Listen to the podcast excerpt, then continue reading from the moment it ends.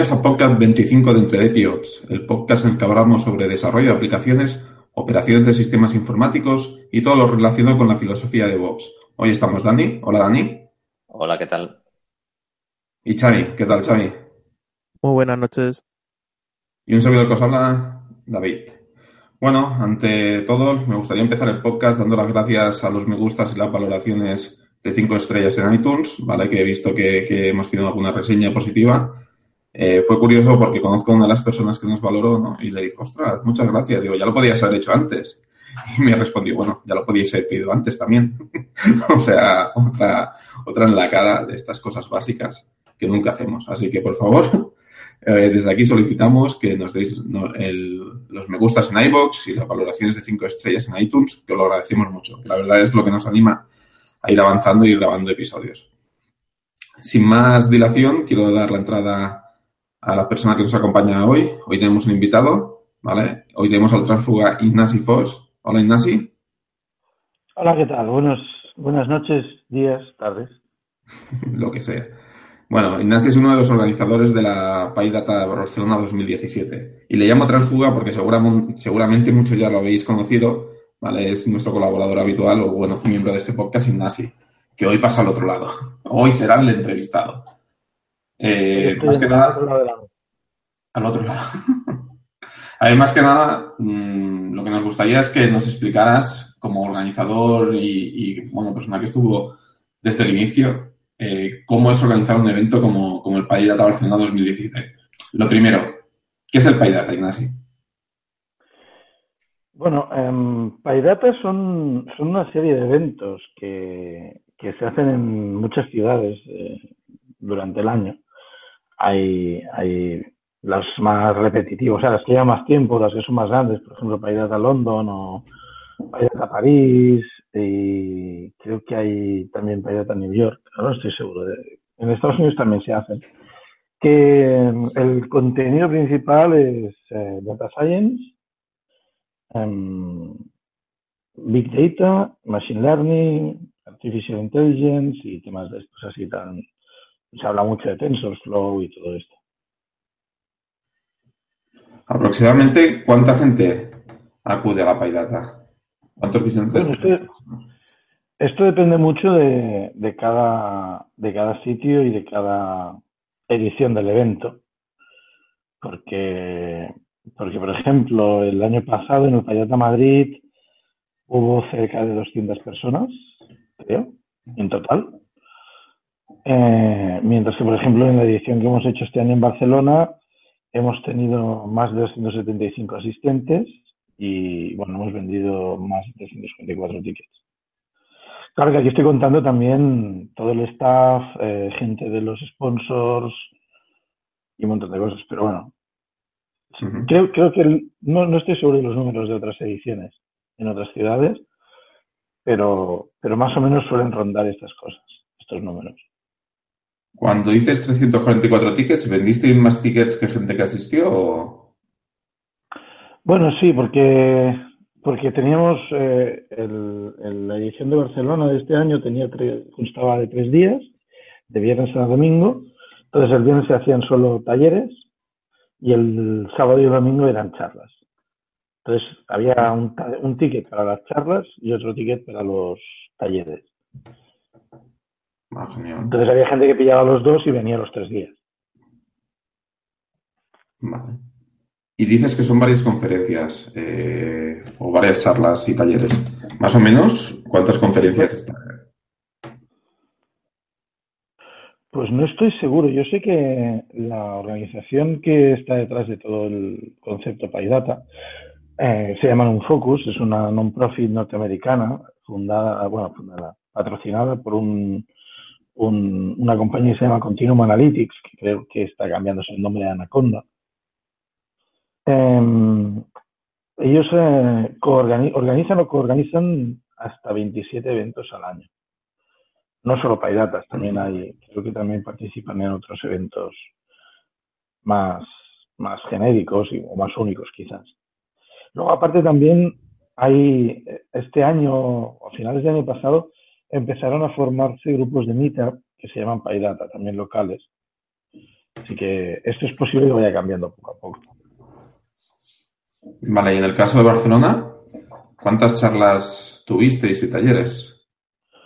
En el caso, en el caso de Barcelona, concretamente, tuvimos 29 charlas, 8 talleres, 15 lightning talks o charlas relámpago y un panel con expertos. Y todo esto en los tres días que duró, que duró la paidata. Sí, sí, sí. Sí, sí. Tres días, diez horas al día. Diez horas al día, no está mal. Con todos los intervalos de, de pausas para el café y comida y demás.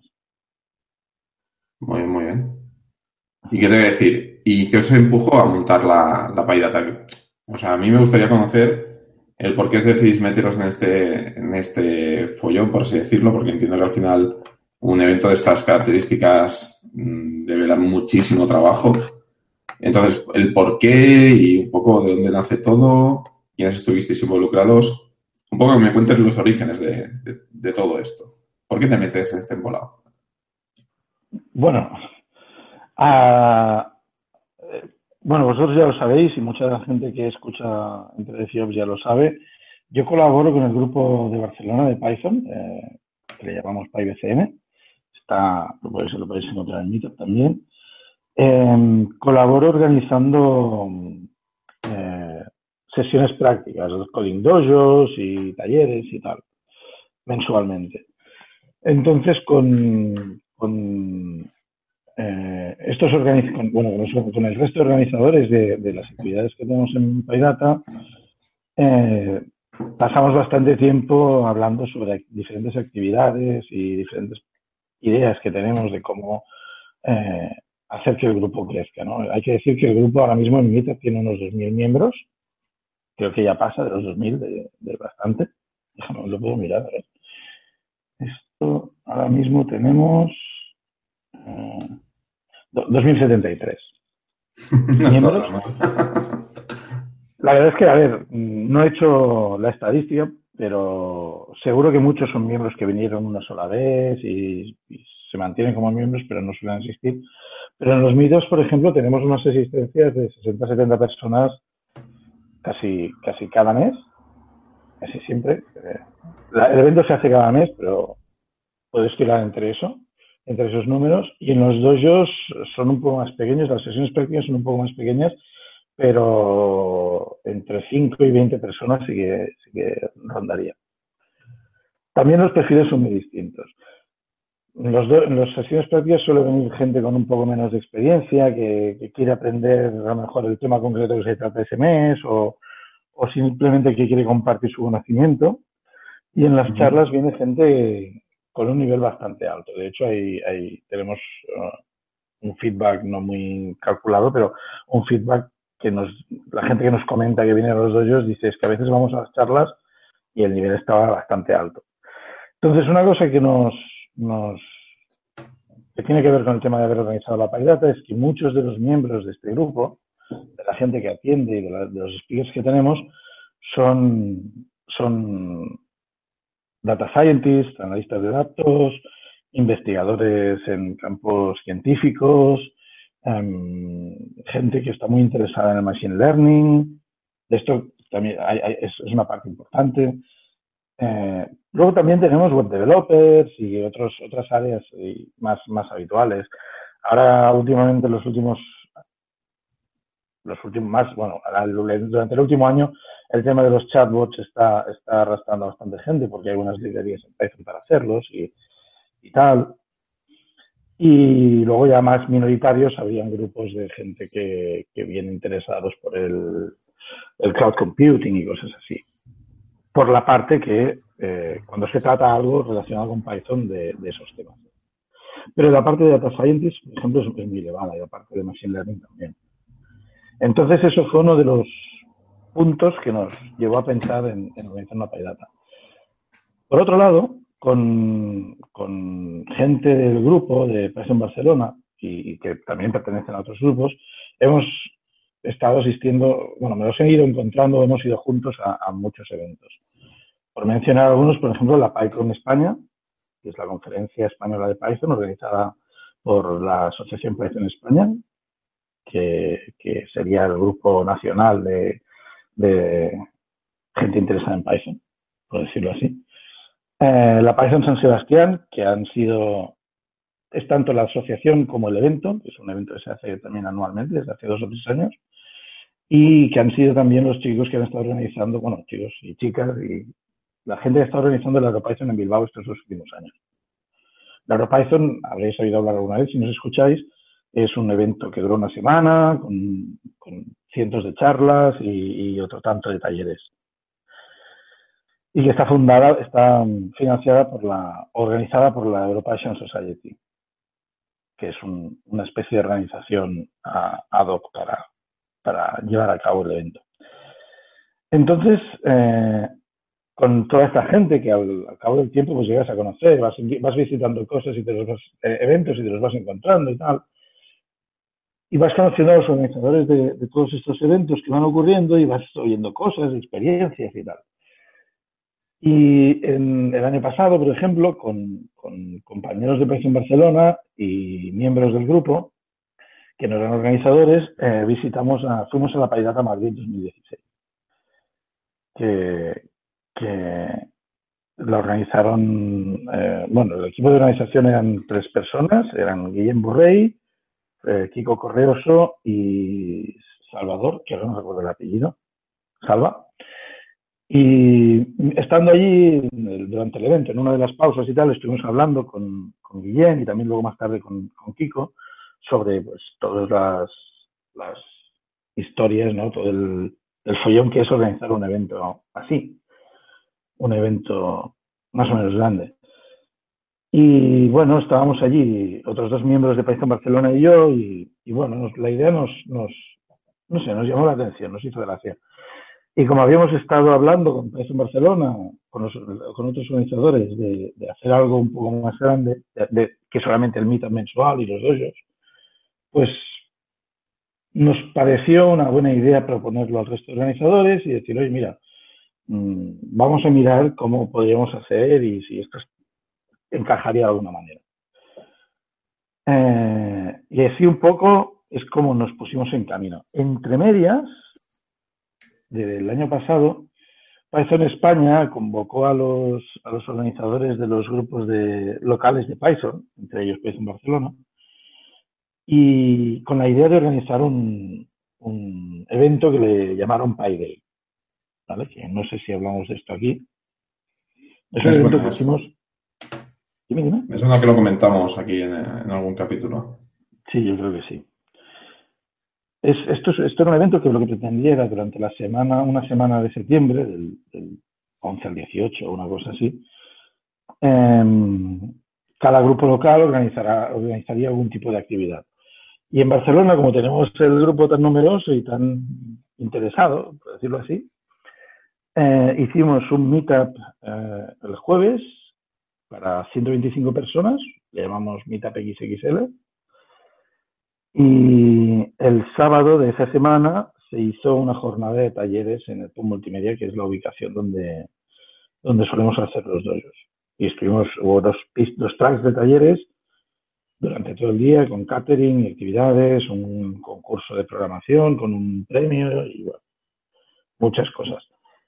En ese, en ese evento se, se, apuntó mucha gente del grupo y de los organizadores y el, la sensación había sido muy positiva. Entonces, digamos que a partir de ahí, de los tres de los tres componentes que habíamos pensado en hacer el PyData, empezó a crecer el equipo aún mucho más. El equipo del PyData, de organización de PyData, quiere decir, claro. Vale, y comentabas antes de que la PyData eh, la coordinaba como un ente, bueno, como, como una compañía, ¿no? Por encima, o sea, aquí que tuvisteis que hacer, hablar con esta, con esta empresa, o cuáles fueron los siguientes pasos. Dice, vale, voy a montar un PyData. ¿Y ahora qué? Ya tienes a la gente motivada y demás, ¿y qué haces? A ver, lo primero que hicimos, eh, en parte por cortesía y en parte por no pisarnos el trabajo y tal, fue contactar con, los eh, tres organizadores de, la Paidata Madrid para saber si ellos planeaban hacerla, repetirla este año o, tal. Y acordamos, estuvimos hablando a ver cómo podríamos hacerlo y tal, y acordamos que ellos este año no la organizarían y que nosotros lo organizaríamos en Barcelona. Y entonces, bueno, se comentó la posibilidad de hacerlo alternativamente en cada ciudad cada año, pero bueno, fue bastante fijo, bastante sencillo. Ellos, ellos este año no la querían organizar porque acabaron muy cansados y, les vino muy bien que, propusiéramos hacerla en Barcelona este año.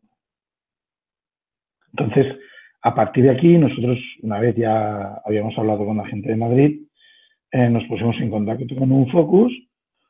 Eh, tienen un mail genérico de información en, su dominio. Y ellos nos, nos respondieron que les pareció una idea muy interesante que, que se hiciera un evento en Barcelona y nos pasaron una serie de información con unas guías y unos consejos y, tareas que había que llevar a cabo. Y ahí nos, nos, empezamos, nos empezamos a, poner en marcha. Cogimos a toda la gente que había, que había estado interesada de alguna manera y, de hecho durante el proceso de organización se ha ido añadiendo gente, como mencionaba después del país del de hubo gente que quiso eh, unirse al equipo de organización y empezamos a formar el, comité. Y, eh, por ejemplo, en un focus nos, pedía que formásemos cuatro comisiones, una para todos los temas de sponsorships, otro para todo y patrocinadores, otro para todos los temas de venue, hoteles, ubicaciones y, demás, otro que era el, el equipo del, que se encargaría del programa, la comisión se encargaría del programa, de, convocar los las eh, call for papers y, analizar las propuestas y tal, y preparar el programa. Y otro grupo más que se llamaba eh, Printing o T-shirts and Printing, que se encargaba de toda la gestión em, de, imprimibles y camisetas, comunicación y demás. ¿Eso es lo que os pidió un focus o, Sí, esto lo, montamos así porque era, era la... Eh, formaba parte de las instrucciones que daban un focus en el momento en el que nos unimos. ¿Y realmente, ¿y realmente os fue útil? Eh, ¿Visteis el porqué de os pedían esto o, pensáis que o lo, vosotros lo hubieseis hecho de otra manera? Mm, o sea, el concepto de organizarse en comisiones es útil las comisiones que ellos especificaban con las tareas que tenían asignadas y sus responsabilidades, en mi opinión, eh, no haría lo mismo, lo haría más separado. Haría alguna comisión más. Porque hay cosas que son complejas y complicadas de llevar. Y creo que eso es una de las cosas que, desde mi punto de vista, hemos aprendido ¿eh? con esto. Por ejemplo, el tema de la comunicación eh, y preparación de la web y gestión de todos los elementos de comunicación que, se pueden, pueden salir al caso y pueden ser interesantes tener en un evento como este, es, es bastante, bastante faena. Y que esto se junte con las tareas de gestión de impresión y de camisetas y de banners y de carteles y todo esto es un pelín complejo. Hay cosas que son necesarias que haya comunicación, pero hay, hay otras que, es, mucha, es mucha faena para un solo grupo de gente. Y nosotros no tuvimos suerte porque al final el equipo completo de organización fue de, nueve o diez personas. Eh, o sea, en total diez. Y éramos bastantes y, tal, pero claro, normalmente la gente que se une a realizar esto tiene, como digo yo, tiene sus vidas y sus trabajos y sus problemas y, y no siempre en cualquier momento están están preparados. Requiere mucho esfuerzo por parte del comité de organización. Bueno. Ahora que ya tenéis, ah, perdón, una pregunta. Perdón, David, que te interrumpa. ahora nombrabas que, te, que los de los de Nunfocus te dan una serie de directivas, pero cuando, o sea, te llega a dar, o sea, esas directivas con qué ímpetu o con qué, con qué efusividad, digamos, te las dan. O sea, quiero decir, es, como un modelo franquicia donde dan unas directivas, pero tú haces internamente lo que quieres o llevas tu, tu, organización como quieres o hay cosas que son inamovibles, que te dicen, mira, esto hazlo así porque es que ya está comprobadísimo que de otra forma no funciona o, simplemente esto hazlo así porque, porque es así y lo digo yo. Em, a ver, esto fue una cosa que eh, cuando nos enviaron, nos dijeron que les parecía muy bien hacerlo en Barcelona y nos enviaron estas guías y estas instrucciones, parecía algo muy establecido. Era un documento como muy formal y muy, tomate, esta es la guía que tienes que seguir, estas son, había un cuadro en esa guía que eran las tareas que se habían de conseguir o de realizar y qué parte correspondía al, al comité local, es decir, a nosotros, y qué otra parte correspondía a un focus. Y qué relaciones iba a haber entre unas cosas y otras. Cómo se iban a aprobar los presupuestos de, pues, del, de los costes del venue, de los costes de las grabaciones, del printing de cada una de las cosas. Todas estas cosas están como, como bastante detalladas y parecían bastante cerradas, como dices tú, ¿no?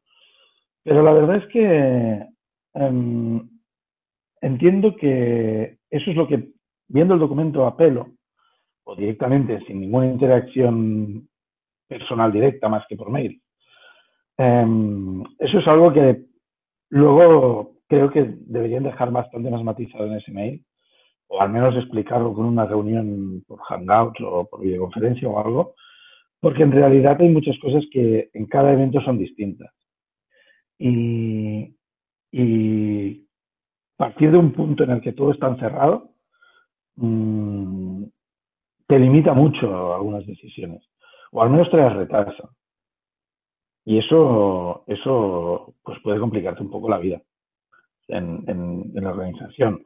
Además, por supuesto, es lo que digo, ¿no? Aparte de que haya un, un ¿cómo decirlo? Por ejemplo, una cosa que parecía que no era obligatoria y no, lo, y no lo fue, pero nosotros sí que lo hicimos, aunque por ejemplo en Madrid no se hizo, fue un evento social. Uno de los días de la conferencia por la noche, pues eh, tener un sitio donde, donde la gente pueda reunirse eh, y, charlar sin charlas ni nada, pero como tomando algo, teniendo un poco de cena quizás, o alguna cosa así. Eso era una cosa que aparecía en el documento, pero no parecía algo obligatorio. Y no lo era. Pero claro, ya un momento no sabías, ¿esto hay que prepararlo o, o, es algo que podemos hacer opcionalmente? Podemos no tenerlo en cuenta y si surge algo ad hoc, pues, pues mira mejor o no sé. Eso fue un poco confuso. Pero, por ejemplo, hablamos con la gente de Madrid y la gente de Madrid nos dijo que en principio, salvo cosas muy graves, sí que, sí que tenemos una cierta libertad de tomar algunas decisiones.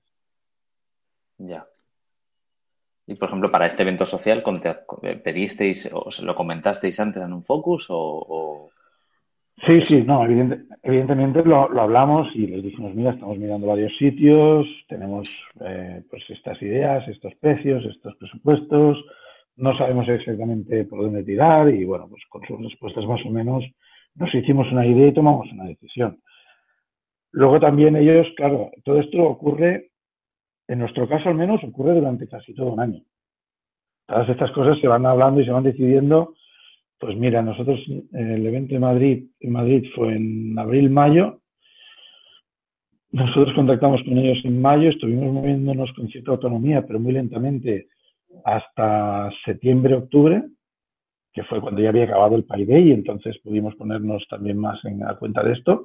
Aparte que ellos, to, durante todo este tiempo nosotros les íbamos enviando comunicaciones, aunque no, no, no nos respondieron con mucha facilidad, y hasta octubre creo que es, no, no empezamos realmente a, a ponernos en marcha.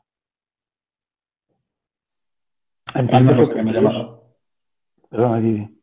No, digo, hay una cosa que me ha llamado la atención, que hablas de presupuestos y demás.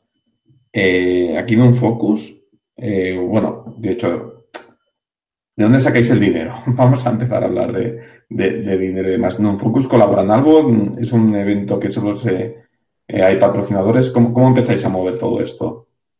A ver, eh, en el documento de guía que nos dieron, y, una de las primeras cosas que empezamos a buscar, que además ya sabíamos que era una de las primeras cosas que había que buscar, son, son en realidad dos cosas. Por un lado, la localización donde vas a realizar el evento.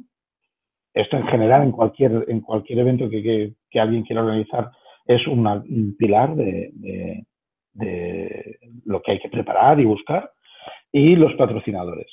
Normalmente, si el evento tiene un poco de eh, entidad en términos de volumen de gente y de actividades, casi siempre vas a necesitar en mayor o menor grado un cierto número de, patrocinadores que pongan dinero para que el evento pueda ocurrir. Ah, me imagino que habrá eventos que, que serán más, quizás por ejemplo, eh, Amazon hizo hace unos, a la cosa de un año o así, hizo en Barcelona un evento sobre sus herramientas para Data Science y, me imagino que el sponsor era Amazon, no sé si estaba por en medio también Capside y alguna otra empresa local, pero mayoritariamente era Amazon. Y en vuestro caso, eh, es que por lo que, por lo, por lo que me ha parecido entender que comentabas, eh, en un focus como que marcaba mucho las directrices de, de lo que te puedes gastar en una cosa, de lo que te puedes gastar en la otra. Es lo que yo he entendido, no es así. Em, no marcar directrices, sino aprobar eh, presupuestos. Aprueba presupuestos, pero ¿colaboran económicamente o no, o no ponen ni un duro? Sí, sí, sí, ellos, ellos Ah, han vale. participado económicamente en el, en el evento. Vale, vale. O sea, que tienen voz y voz. Por un lado, por por un lado, por ejemplo, la página web está, es- está, pro- está proporcionada por ellos. Entonces, ellos montan la página del evento, tú les tienes que ir proporcionando pues el material gráfico, como la imagen de fondo del banner y tal. Ellos te dan un acceso administrativo para que te puedas entrar y hacer algunos cambios y, bueno, en esa página web es donde luego hay, por ejemplo, el, formulario de, llamadas de, speakers y cosas de este tipo y, ahí se van preparando. Y eso te lo da ellos, o sea, es decir, te dan, muchas veces te dan el soporte para conseguir esto o las direcciones de correo también las daban ellos. Con sus Vale. sistemas. Claro, o te dan, no te dan pasta directamente, dijéramos, pero claro, te dan herramientas que, que, que si las tuvieras que, si te las tuvieras que buscar tú sería dinero, ¿no? Sí, sí, no, y, lo- y luego, luego aparte dan pasta, ¿eh? también, es decir, eh, Sí, Sobre este tema concreto, una, una cosa, gastos, una curiosidad que te tengo. corte un momento, Daniel. Sí, O sea, hay, hay gastos que sí que pagan ellos. Ellos dan Sí, sí, infraestructura a nivel a nivel logístico para el evento, te dan colaboran con la coordinación de, ciertos aspectos y eh, eh, aparte pagan los gastos que, que, no tienen un sponsor, un patrocinador estándar o que se salen un poco del, de la cantidad de dinero recaudada. y que sobre el tema de los costes, ¿qué, qué estructura de costes tiene un evento así? O sea, ¿qué parte te cubre, por ejemplo, en un focus, qué parte te cubren los, los sponsors y qué, y qué parte queda cubierta con las entradas? Más o menos, ¿eh? Em, por ejemplo, yo te puedo decir, claro, se hace difícil porque si el evento no hubiese sido un PyData y, hubiésemos hecho otra cosa, habría costes que estarían que en el caso del PyData no están. Como por ejemplo lo que decía ahora, ¿no? Pues, pues tener direcciones de correo, tener un dominio, tener eh, una página web. Estos costes están ahí y pueden ser, no, pueden no ser muy significativos, pero estarían en una parte, entonces se me hace un poco difícil darles un valor económico, quiero decir. Em, pero básicamente, por ejemplo, las entradas en nuestro caso han sido casi casi la mitad del, de- del dinero que hemos, que hemos gastado. Muy cerca de la mitad. Los patrocinadores, los patrocinadores habrán sido pues, pues casi casi un 40%, una cosa así. Y el resto ha sido, ha sido en un focus. O sea, 50, 50 entradas, 40 patrocinadores varios y 10 Sí. en un focus. Sin contar lo que decías, ¿no? Claro, las herramientas que ya te proporcionan claro. ellos, que eso vale un dinero y eso tiene un coste también. ¿Eso es, Claro. eso es así más o menos en todos los eventos o qué? ¿Esa estructura se Em, repite? A ver, por ejemplo, en el caso del EuroPython, como he, como he mencionado antes, detrás del EuroPython está la EuroPython Society, la EPS, que, que lo, según tengo entendido, y si, si- puede ser que me equivoque porque no lo conozco muy al detalle, pero hace un poco ese rol, hace un poco esas funciones. Eh, pero, por ejemplo, me imagino, y me imagino en la PyCon también, pero en otros eventos, eh, por ejemplo, mm, mm, David y Javi han, han venido también a la FOSDEM y el, funcionamiento es bastante diferente, porque claro, hay, hay seguro que es bastante diferente, porque no hay una, una empresa que patrocine el evento por detrás. Hay una serie de patrocinadores que colaboran de una serie de formas. Pero todo eso en el caso de la Fosden es algo muy, supongo que es mucho más orgánico y que con el tiempo se ha establecido de unas maneras y tal. Y me imagino que en otros eventos debe ser muy distinto. Como decía, en el evento de Amazon que se hizo en el World Trade Center de Barcelona, eh, me imagino, que, no sé los números, pero me imagino que Amazon debió pagar la gran mayoría de, los costes. Claro, sí, sí, sí. luego, aparte luego, aparte, una cosa que tienes que tener en cuenta es que eh, la venta de entradas como, como eh, income de dinero para pagar los costes y demás, es algo que no sabes hasta que las has vendido. Correcto. Y, y claro, contar con un dinero que no sabes cuánto va a ser ni, ni, ni si va a ser en realidad es, es eh, una situación que no, yo no se la desearía a nadie. No, o sea, la, he sufrido y no se la desea a nadie. Hostia, pero esto es verdad. O sea, si tú, tú te haces un presupuesto, eh, las empresas y los sponsors colaboran con, con, una cantidad fija. No les vas a decir luego, oye, que no me llega. Eh, ponme un poquito más. O sea, eso es un valor fijo. Entonces llegas al final del evento, sumas, haces sumas, te dan los números y, hostias. Mira, por ejemplo, te falta. no sé si me estoy adelantando aquí un poco porque nos estamos desviando mucho del tema. Ya nos estamos metiendo en problemas que te has ido encontrando, pero bueno, nos metemos ya en el ajo si quieres. Sí, sí, pero por ejemplo, en el Pi el Pi no, no, se pueden comparar como eventos porque el Pi Day fue mm, una jornada de talleres y una sesión de, de meetup mm, mm, para 125 personas y esto han sido tres jornadas de talleres y charlas de, para, para, unas 300 personas más o menos. Eh, pero en cuanto a cómo funcionó la, la economía, eh, y además en el PayDay no se pagaba la entrada, que era entrada gratuita.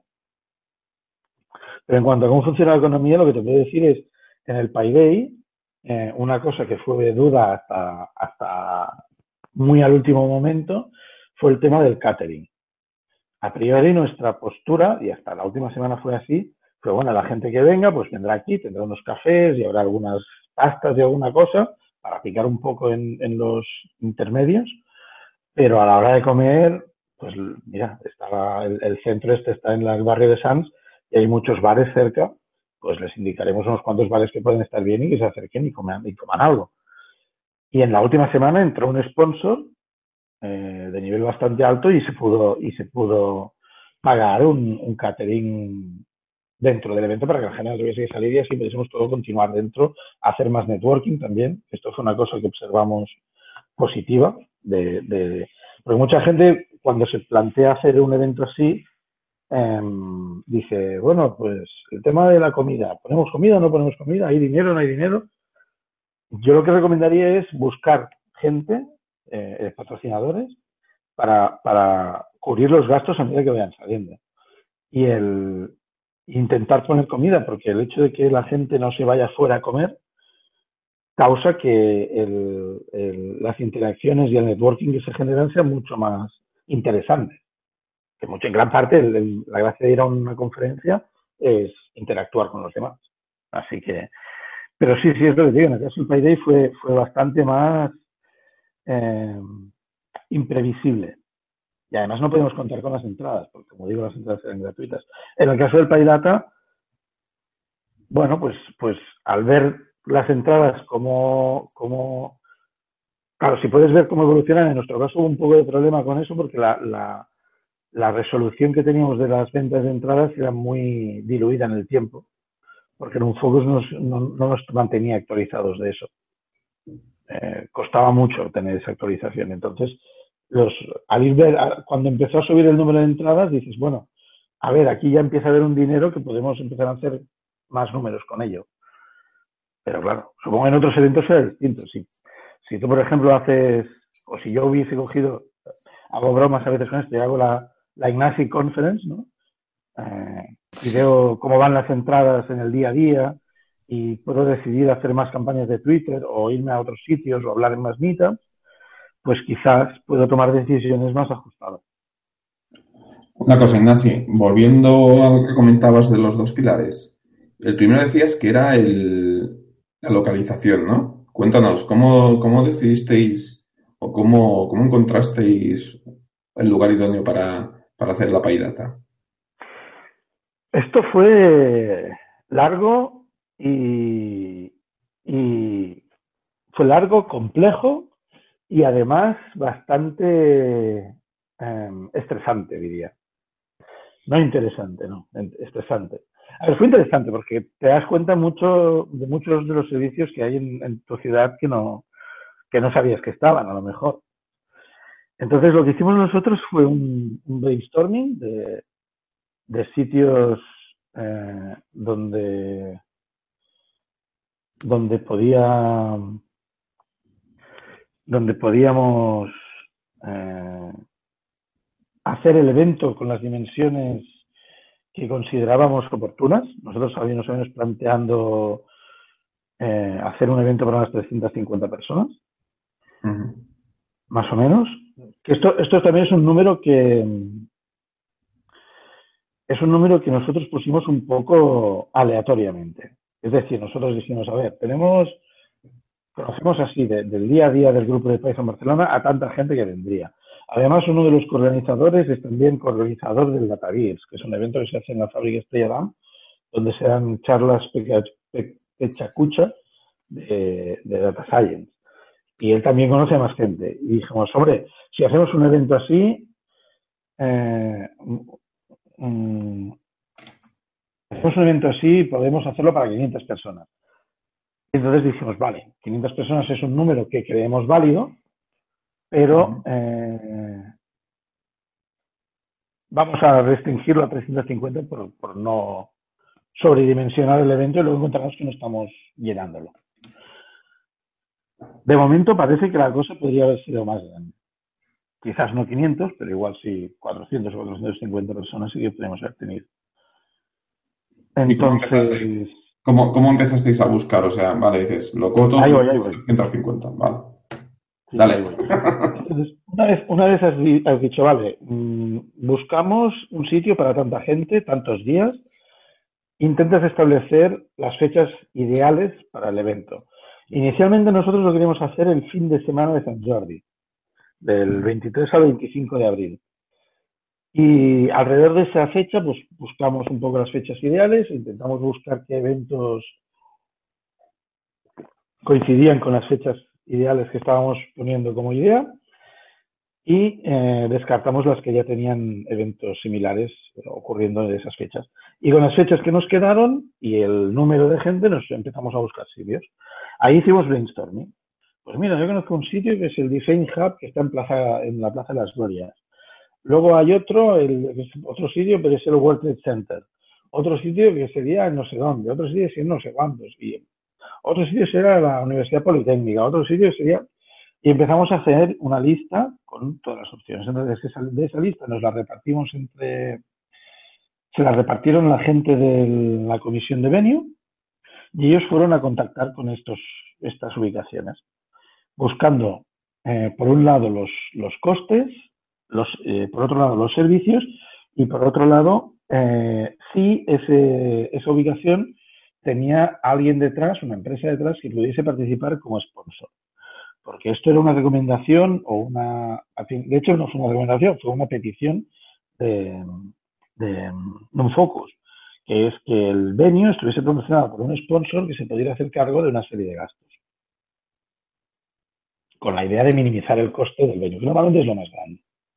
¿Y cómo reaccionaba la gente cuando ibais a preguntar y, y encima le decís, oye, y buscamos a alguien que colabore, ¿no? Que, que participe como bueno, pues, pues, hay de todo. Por ejemplo, estuvimos hablando con el ayuntamiento de, de Barcelona, el ayuntamiento nos dijo, bueno, la persona con la que hablamos del ayuntamiento nos dijo que el tema de soporte económico no está muy, muy fácil, especialmente porque nosotros no tenemos entidad en Barcelona, ni, ni evidentemente en un Focus, ni nadie más.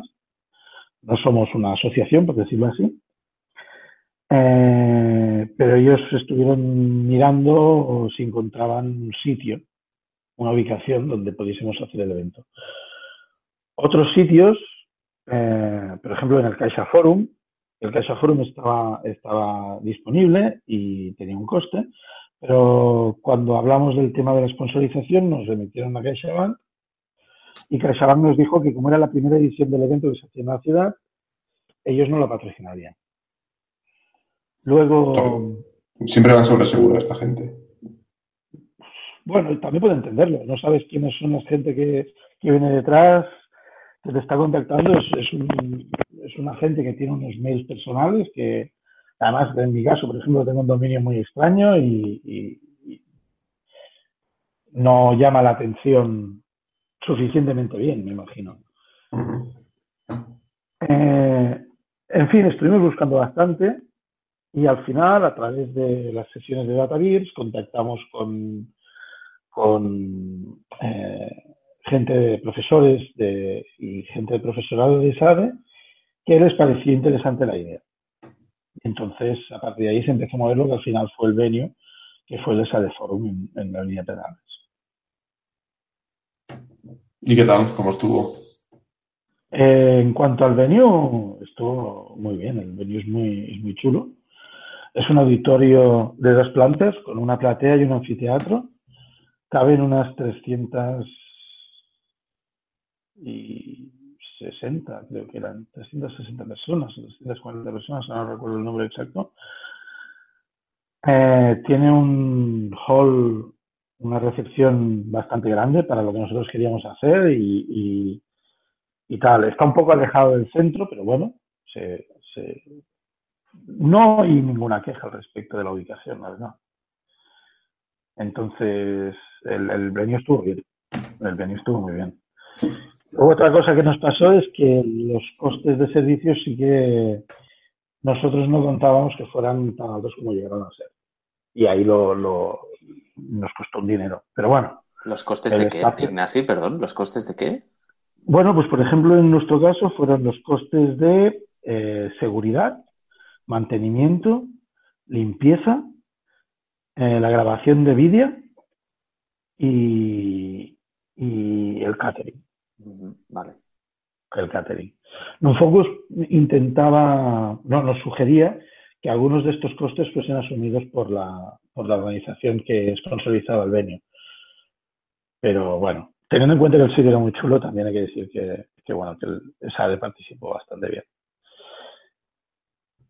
Bueno, y una vez que tenéis más o menos el, local, entiendo que también los sponsors también fueron... Claro, la gracia, claro, la gracia del, Nosotros habíamos iniciado la prospección de patrocinadores antes de tener el local.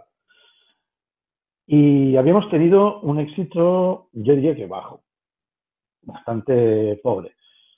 En gran parte porque, claro, también pedirle dinero a, una empresa, a una organización, porque vas a hacer un evento, que no se sabe dónde se va a hacer, no se sabe el día, no se sabe casi nada, ni el lugar, eh, es un poco, parece un poco vender humo. Yo lo entiendo así y comprendo que eso pasará en ese momento. Entonces, en el momento en el que has, cerrado el tener un venio, dices, vale, esto va a ser aquí y de este día a este día.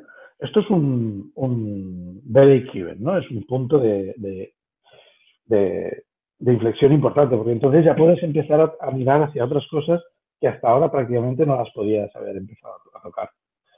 Entonces, a partir de este punto, em, los puedes, puedes preparar la página web y en la página web pues, pues pones pues, el evento, se llama tal, y va a ser de tal día a tal día, en este sitio, y, y, entonces todo empieza a tener un poco más de forma. Entonces, cuando tú estás haciendo, si continúas con la prospección de patrocinadores, ya les envías un enlace a una página web con un logo y una imagen en el que se habla de unas fechas y un, y un lugar. Y esto empieza a tener una forma. A medida que vas haciendo estos cambios de, bueno, ahora vamos a abrir el Call for Papers para que los, los interesados en proponer charlas puedan hacer sus propuestas. Todo esto le te va dando, por un lado, excusas para, reenviar más mails y por otro lado, por otro lado, eh, razones para que quien lo recibe realmente lo vea algo, como algo que se está moviendo y no algo que, no sé, alguien menciona. Podría poner un ejemplo, hay, hay un ejemplo que, el otro día lo vi y, y, pensé, ostras, esta gente parece que no estén haciendo nada. Hay un evento que se quiere, hace años que se quiere volver a repetir en Europa que se llama Monitorama, se hace cada año en, en Portland, en Estados Unidos, pero en, en Europa se había hecho, se hizo uno en 2013 y no se ha vuelto a repetir por muy diferentes, muy muchos motivos distintos. Y ahora este año eh, parecía que iba a haber uno. Entonces, eh, había dicho, sí, bueno, estamos buscando un sitio tal, y no se sabía nada. Ahora hay una página web que habla de un una, evento Monitorama en 2017 en Ámsterdam. Y es una página web que tiene un banner de Ámsterdam, el título y tal, no tiene fechas y tiene una, una caja de texto donde inscribir tu, tu dirección de correo a una lista de correo para que te informen. Pero claro, es, es como muy... Aquí no se sabe ni qué días, ni dónde, ni quién va a ir, ni... No, es como muy ambiguo y muy vacío. Entonces es lo que digo, a medida que tú vas teniendo, vas, vas bajando, vas cumpliendo ciertos milestones en tu proyecto y vas teniendo esa información, es importante actualizar tus fuentes de información, tus, tus medios de información y volver a notificar a todo el mundo de todo esto. Oye, que ahora está abierto el consorte, pero es que ahora se cerrará tal día, que ahora tenemos abiertas las ventas de entradas de estos niveles, que ahora no sé qué, que ahora tenemos ya una ponencia plenaria cerrada con esta persona que va a venir a dar la charla. Todo esto va cambiando el ritmo de, tanto de prospección de patrocinadores como el de venta de entradas. Y se nota. Y bueno, Ignacio, volviendo a lo que, a lo que decíamos, ya tienes el local, tienes a los, a los eh, patrocinadores y demás, vale, y ahora vas a buscar a la gente que te dé las charlas, ¿no? Entiendo que muchas charlas las cubristeis con gente del, como has dicho, del mitad de Python Barcelona, pero entiendo que también trajisteis algún peso pesado de fuera, ¿no? Pues vamos a ver, porque esto, exacto, lo que tú dices es lo que nosotros esperábamos. Pero yo creo, no tengo datos, no tengo los datos calculados, pero yo creo que el porcentaje de gente o la proporción de gente que vino de fuera eh, fue más alta que lo que esperábamos. ¿eh?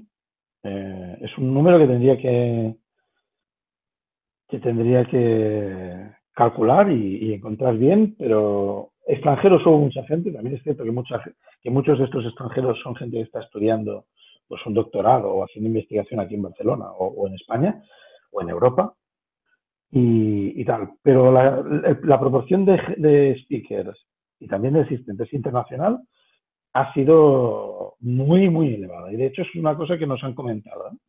Como, ¿Y, ¿Y, cómo le hicisteis para ir a buscar a esta gente? ¿Lo buscó en un focus? ¿Lo, lo fuisteis a buscar vosotros? ¿Cómo no, nosotros, nosotros lo que hicimos fue, por un lado, para las charlas plenarias, para lo que se denomina keynote speakers. Eh, hicimos un brainstorming con la gente de, todo el comité.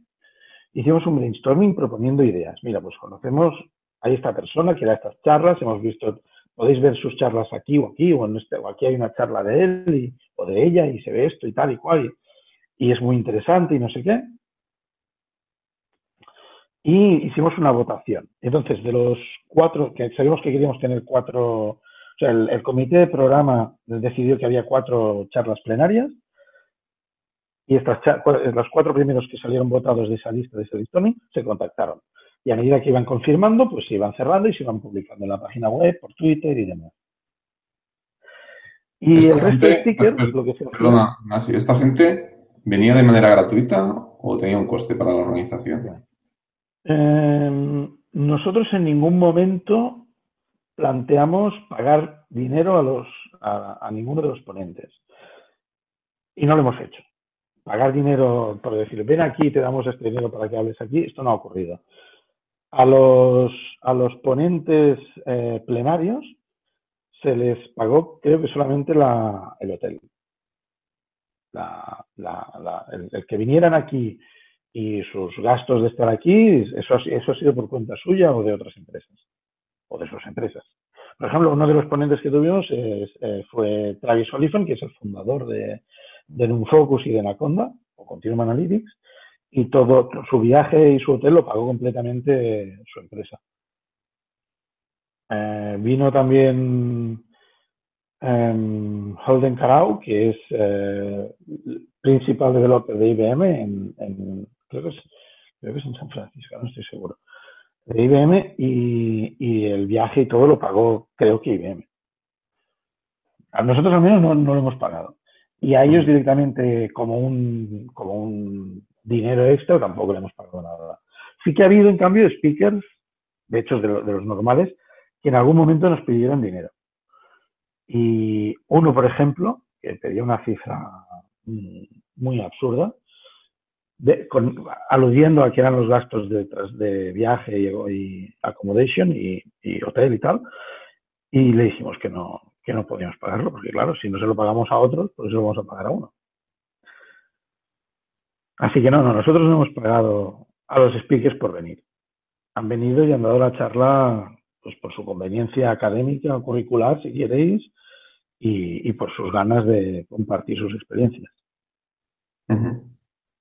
Bueno, y ahora que ya teníais, digamos, todo, ¿no? Lo que son hasta los speakers ya apalabrados y demás, y ya está a punto de empezar el, el evento, algún problema de último momento o algunas sensaciones de últimos momentos. Bueno, en nuestro caso, una cosa que fue un problema, lo he, lo he, medio mencionado antes, fue el no tener visibilidad del ritmo de venta de entradas. Como digo, esas, esos diferentes milestones que vas cumpliendo, tú los vas informando públicamente por Twitter o en tu página web, haciendo otra, unas otras rondas de prospección de patrocinadores y todo esto.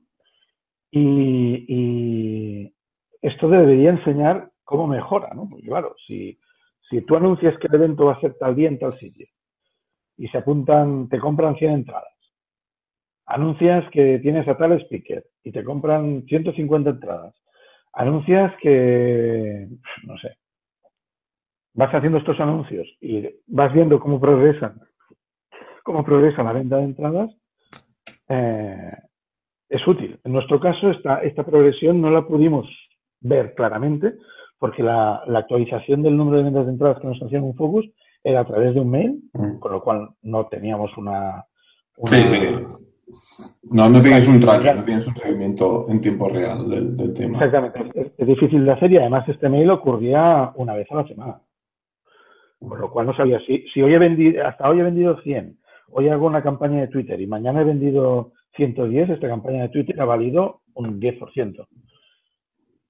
¿Y qué más tuvisteis aparte de, del tema este? ¿Tuvisteis algo más o...? Eh, bueno, yo juraría que hasta que no llegamos al segundo punto de inflexión que tuvimos, mmm, todo más o menos iba, iba, iba tirando. Estábamos nerviosos y había estrés, porque al no tener mucha información, al no saber cómo van a seguir las cosas, estaba, estábamos cerrando temas de catering, temas del evento social, temas de, bueno, había un montón de cosas que desconocíamos cómo iban a ir y eso nos causaba nervios, dudas y nervios y, y en definitiva estrés. ¿Y el segundo punto de inflexión este que comentas, cuál fue? El segundo punto de inflexión ocurre, digamos que dos, una o dos semanas antes. Y desde mi punto de vista, en mi opinión personal, es, es el punto en el que dices, el evento ya no se puede echar atrás. O sea, ahora ya esto ocurre. Ocurrirá mejor o peor, saldrá bien o saldrá mal, o saldrá excelente, o saldrá un desastre, no lo sé. Pero esto va a ocurrir. Y va a ocurrir con, estas, eh, con estos costes, y va a ocurrir con estos gastos, y va a ocurrir con estos problemas. Y empieza todo a materializarse de una forma mucho más... Eh, como organizador empiezas a ser consciente de dónde están los puntos flojos y de lo que no es un problema y de lo que es un problema. Y empiezas a priorizar de una manera mucho más eh, activa y, y, inteligente, yo creo. Al menos en nuestro caso ha sido así. ¿Y qué puntos destacaríais en vuestro caso?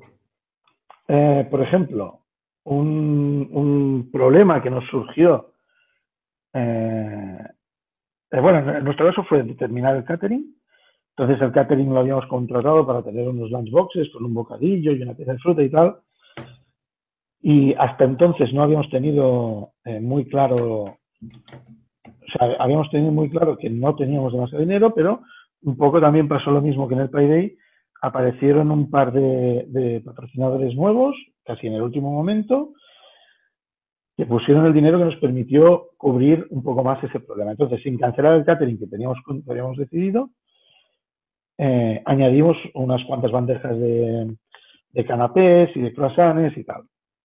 Y ahí ya nos quedamos más tranquilos porque sabíamos que aunque eh, que el catering iba a dejar bastante más satisfecho a la gente. Al menos lo considerábamos así. Eso fue, por ejemplo, una, una cosa que ocurrió dos semanas antes del evento, por decirlo. Eh, más o menos. Una cosa que ocurrió el día antes de empezar el evento fue que nos llegaron las, las credenciales de los asistentes impresas.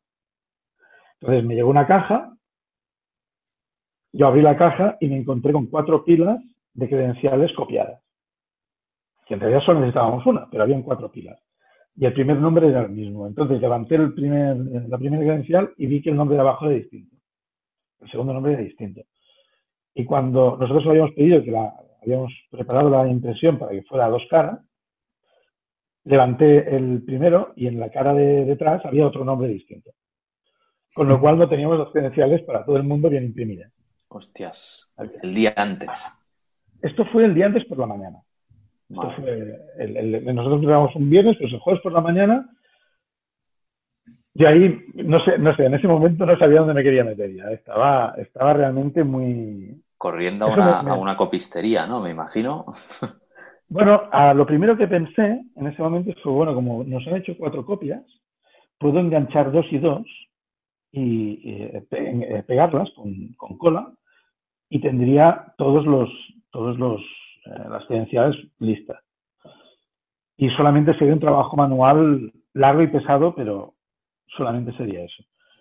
A los 10 minutos de, no saber dónde meterme, se me ocurrió ir a una, a una tienda comprar pegatinas, coger el listado de asistentes, imprimir pegatinas y ponerlas encima de los nombres mal impresos. Que quizás habría sido un poco menos de trabajo que la primera. Y al final, a media tarde, con, las dos personas de printing, Natalia y, Gaby, pensamos que podríamos volver a imprimir en una impresora normal, volver a imprimirlo todo eh, y preparar los, las etiquetas. Y al final es lo que hicimos. Eso sí, nos tuvo hasta las tres y media de la mañana, desde las 11 de la noche hasta las tres y media de la mañana. Y el evento, nosotros tenemos que estar en el, en el venue a las, a, las, a las siete y media de la mañana. O sea que aquella noche no dormí demasiado. Bueno, empezaste bien el evento. Entonces, durante la ejecución. Y mis compañeros tampoco. No, sí, exacto. O sea, fue un poco el, el uy, qué desastre, pero el mantener la cabeza fría y pensar en qué cosas podemos hacer a partir de este momento en el que tenemos este problema, eh, te lleva a, conseguir eh, resolverlo. Y de hecho, en este caso, no solamente se estuvieron las etiquetas, se estuvieron las creencias preparadas, sino que además fue muy bien. Fue muy bien. Eso. Em, por ejemplo, otras, otras cosas que, que pasan. Em, bueno, pues hay preparativos y hay cosas que hacer. Tienes que comprar. Nosotros teníamos en el hall, teníamos el, el mostrador de registro y un mostrador de, de guardarropía. Entonces hubo, compramos eh, talonarios de tigres para guardarropía, un poco así, unos días antes. O sea, todo lo habíamos pensado mucho y teníamos muy claro cómo hacer las cosas, pero siempre pasan cosas. El viernes, por ejemplo, esto ya sería en el momento en el que estás ejecutando el, evento, en el, momento en el que está ocurriendo todo, nos encontramos que había gente que quería comprar la entrada aunque ya estaban cerradas, por un lado. Nos encontramos, esto, esto lo, tuvimos que resolver eh, eh, con, con, un focus, utilizando unos enlaces de pago que tenían aparte y al final diciendo no podemos vender más entradas porque el catering es para la gente que es y ya está. Eh, luego otro problemita que se surgió fue un tema de, eh, con la wifi en dos de las salas el viernes. Había, había muy mala cobertura de la, de la red wifi, entonces estuvimos hablando durante el viernes por la tarde, antes de, durante las últimas sesiones del viernes, estuvimos hablando con la gente del venio y cogieron a su equipo técnico el sábado por la mañana y les, les, eh, les hicieron venir antes para montar unos access points más con SSIDs nuevos y, y, dar mejor cobertura en esas dos salas y eso arregló el, sábado y el domingo. aunque no eran, el, día importante era el viernes porque era el día que había talleres y la gente se tenía que descargar cosas. Pero bueno, el sábado y el domingo la, red funcionó mejor, no hubo quejas. Y, en realidad poca cosa más tuvimos que arreglar al último momento, la verdad. O sea, pudiste disfrutar un poco de las charlas, ¿no? O sea, no tuviste que estar, em, o igualmente tienes que estar a 20.000 cosas durante cuando está ocurriendo todo.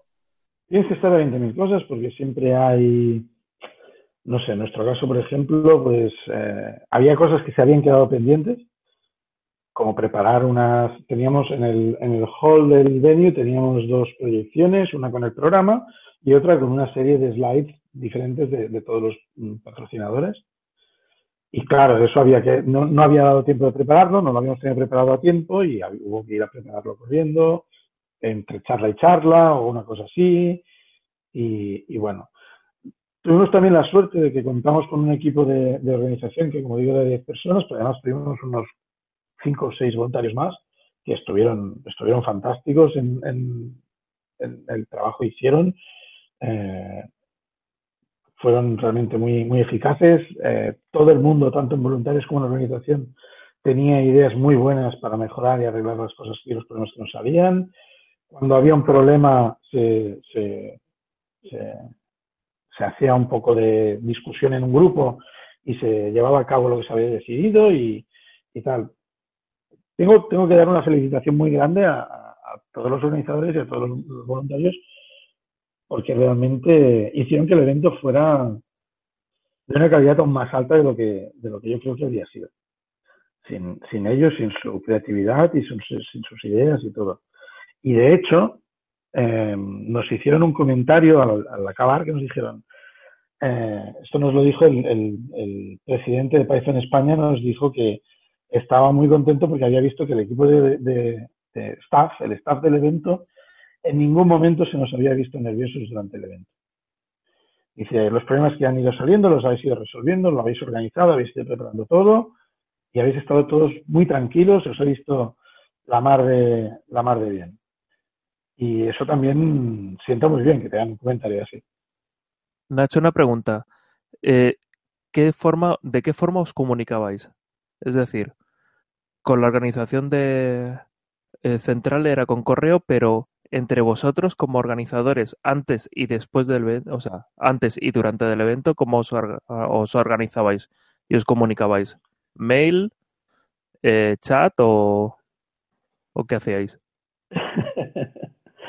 eh, a ver, hemos utilizado correo, Slack y durante el evento un grupo de WhatsApp. Básicamente en muy resumidas cuentas. Y, para organizar solamente, o sea, eh, para organizarlo, ¿el mail era suficiente o necesitabais alguna cosa más? ¿O se os hacía corto en alguna cosa? Por ejemplo, una cosa que hemos visto y hemos intentado mantener en consideración es que no todo el mundo tiene los mismos hábitos de uso de Slack y de mail y tal. Tengo que mencionar que también nos reuníamos hasta, hasta un mes antes del evento, nos reuníamos una vez cada dos semanas. En, físicamente, quiero decir. Había, la gente que no podía venir a veces pues estaba por, por Hangouts, pero básicamente nos reuníamos una vez cada dos semanas. Y hasta un mes antes o dos meses antes hemos estado reuniéndonos cada semana. En diferentes condiciones y por diferentes motivos, pero, pero hemos tenido reuniones semanales. Reuniones semanales eh, localizadas en algún sitio donde poníais de acuerdo las cosas o se decidían cosas nuevas o... Sí, sí, sí. Básicamente donde revisábamos las cosas que habían quedado pendientes y eh, se, se, asignaban, se discutían las nuevas tareas y se asignaban a la gente que les tocara. En cuanto al uso de Slack y de correo, una cosa que, que he empezado antes a decirle, que sí hemos visto, es que hay gente que usa el Slack de una manera, hay gente que usa el correo de, otras de otra manera, y no siempre coincide. Entonces, algunas de las comunicaciones eh, había, que tener en, en, con, cuidado de comunicarlas en los dos medios. Porque claro, yo digo una cosa en Slack, me ven tres organizadores, pero a lo mejor el resto de organizadores no ven el Slack hasta el fin de semana. Y si es algo muy urgente o muy importante y requiere la atención de todos, pues hay que hacerlo ya. Entonces, esto, por ejemplo, tenemos muy claro que hay que hacerlo con cuidado. ya, lo hemos venido discutiendo durante este periodo. Mm, ya. ¿Y algún otro tipo de, o sea, de herramienta de organización que utilizaseis? Que digas, pues esto me pareció correcto o esto no me gustó. Utilizamos, eh, empezamos a utilizar, bueno, Google Drive para documentos y, un montón de, historias más. Eh, empezamos a utilizar Trello, pero nos pasó un poco como con Slack Email, no todo el mundo lo usaba y lo, y lo actualizaba convenientemente, como nos pasa un poco en Entre Jobs también, que es difícil a veces seguir. Calla, calla, Nach, no saque los trapos sucios. Bueno, los estoy sacando de un lado, los tengo que sacar del otro, ¿eh? Pero sí, sí, el Trello empezamos a usarlo en un...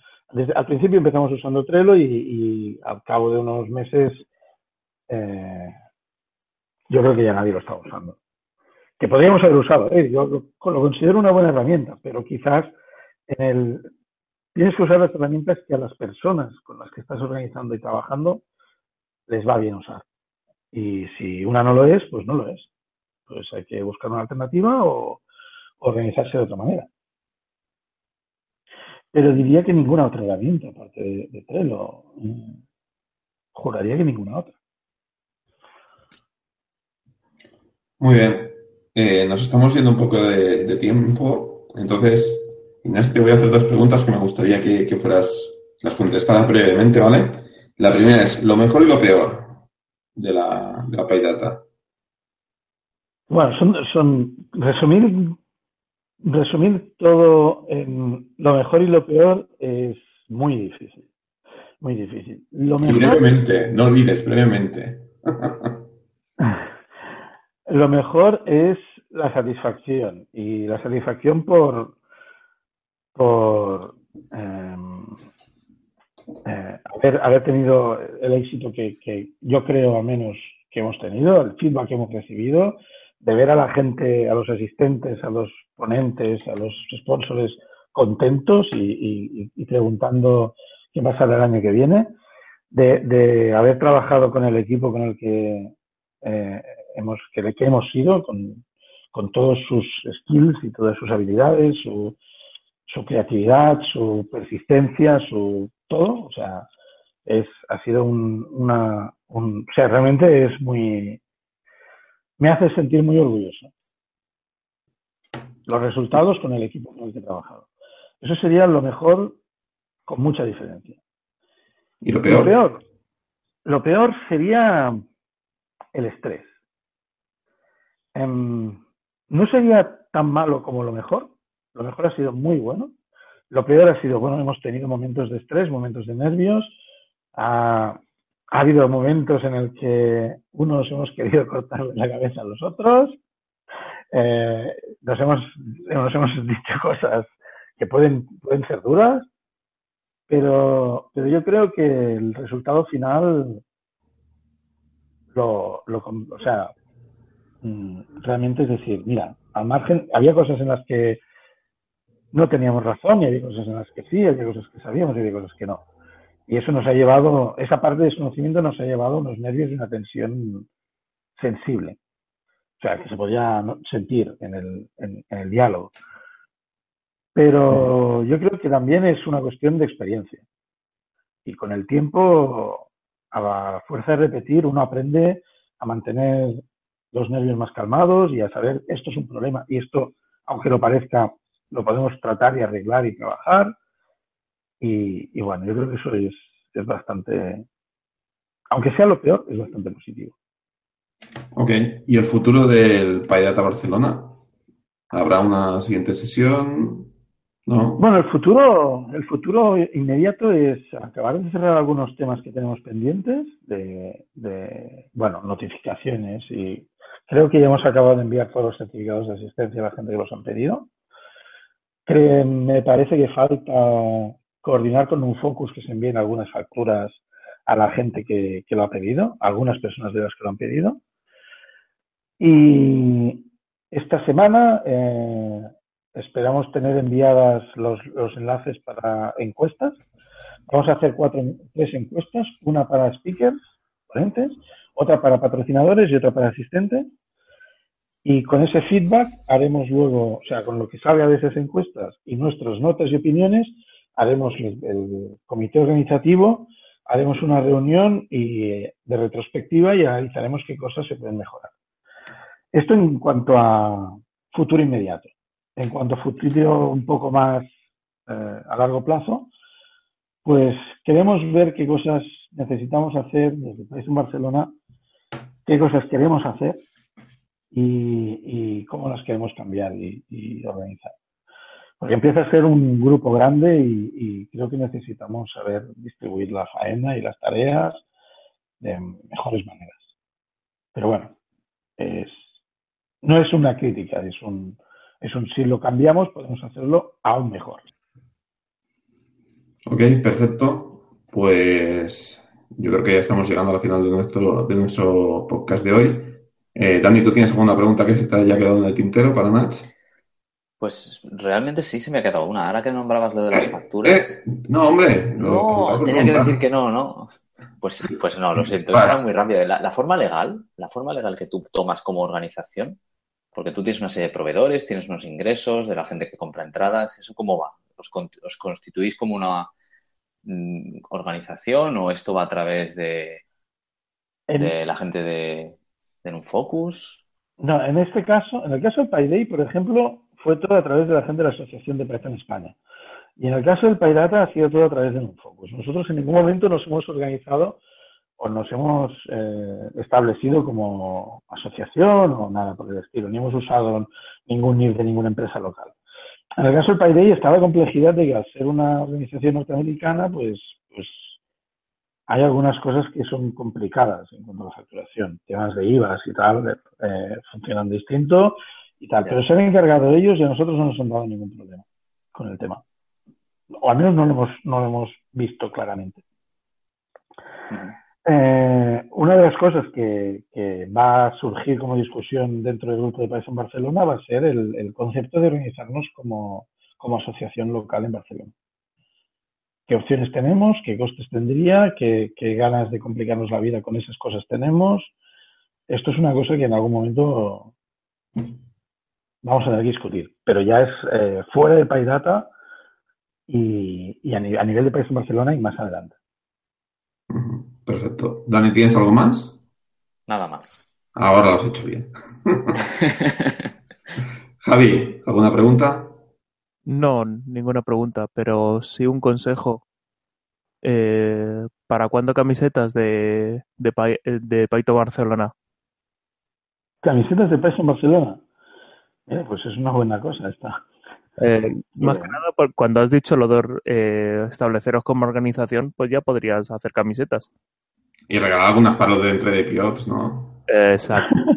ahí, ahí. Es lo que estaba pensando. Y pegatinas también, claro, sí, sí. Eh, y las que te han sobrado del PyData, pues también que caigan, ¿no? Podríamos usar alguna entre los nuestros la gente que nos escucha. Y, y algún canapé. Canapés eh, no, creo, no, creo que sobrasen, o sea, no sobraron y tampoco están en condiciones. Camisetas sí que creo que sobraron y pegatinas también. Ya, ya miraré a ver si puedo conseguir algunas y, las traemos. Y si eso se sortean aquí y tal. Eso del sorteo es decir, ¿eh? me las voy a quedar yo. Ah, vale. Bueno. De todos modos, eh, el tema de la organización del país en Barcelona es una cosa que está por discutir, que no, no, no sabemos si va a pasar. Entonces, es algo que va a haber que hablar y ver cómo, lo movemos. Ok, perfecto. Pues yo creo que ya podemos dar por finalizado eh, nuestro episodio de hoy. Tú, Inna, si quieres comentar algo que no hayamos dicho, algo que se te haya quedado en el tintero que creas importante decir.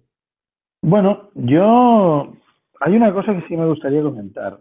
Porque de toda la gente que había organizado eventos a los que he ido y a los que yo les preguntaba, oye, esto de organizar eventos, ¿qué tal? ¿Qué, cuáles han sido los puntos duros? ¿Cuáles han sido? Y he tenido la suerte que mucha gente me ha contado básicamente que los problemas son cuatro en total. Eh, la ubicación, la determinación de la ubicación, los patrocinadores, si aplica, o en otro sentido los costes, el catering y la wifi.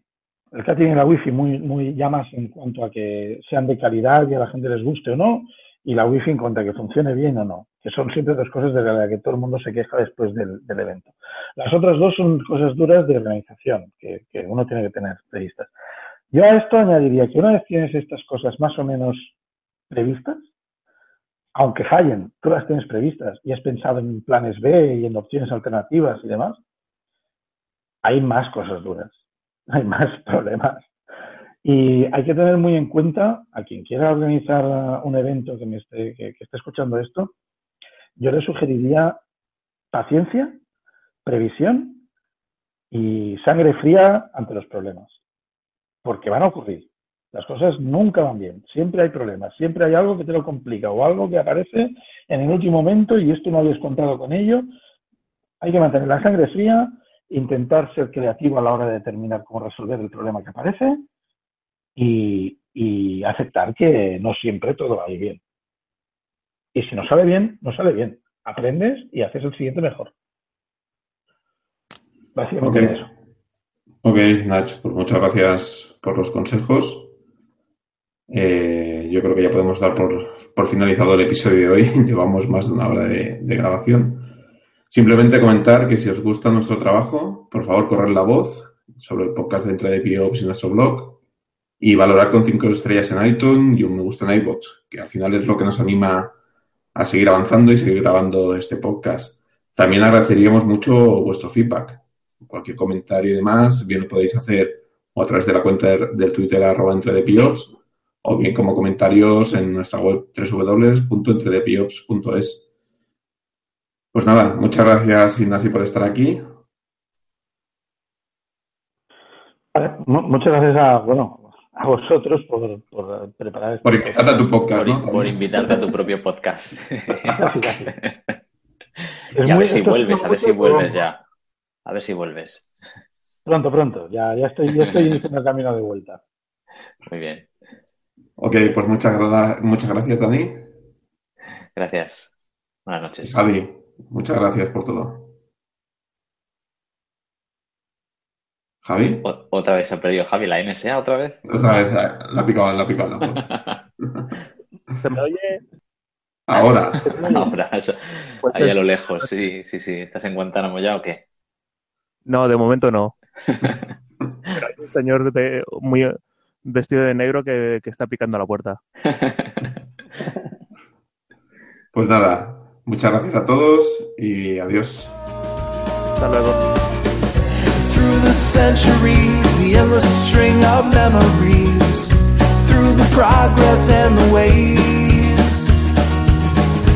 Still the rivers flow, the sun will blow, the seeds will grow, the wind will come and blow it all away. are just a memory replaced.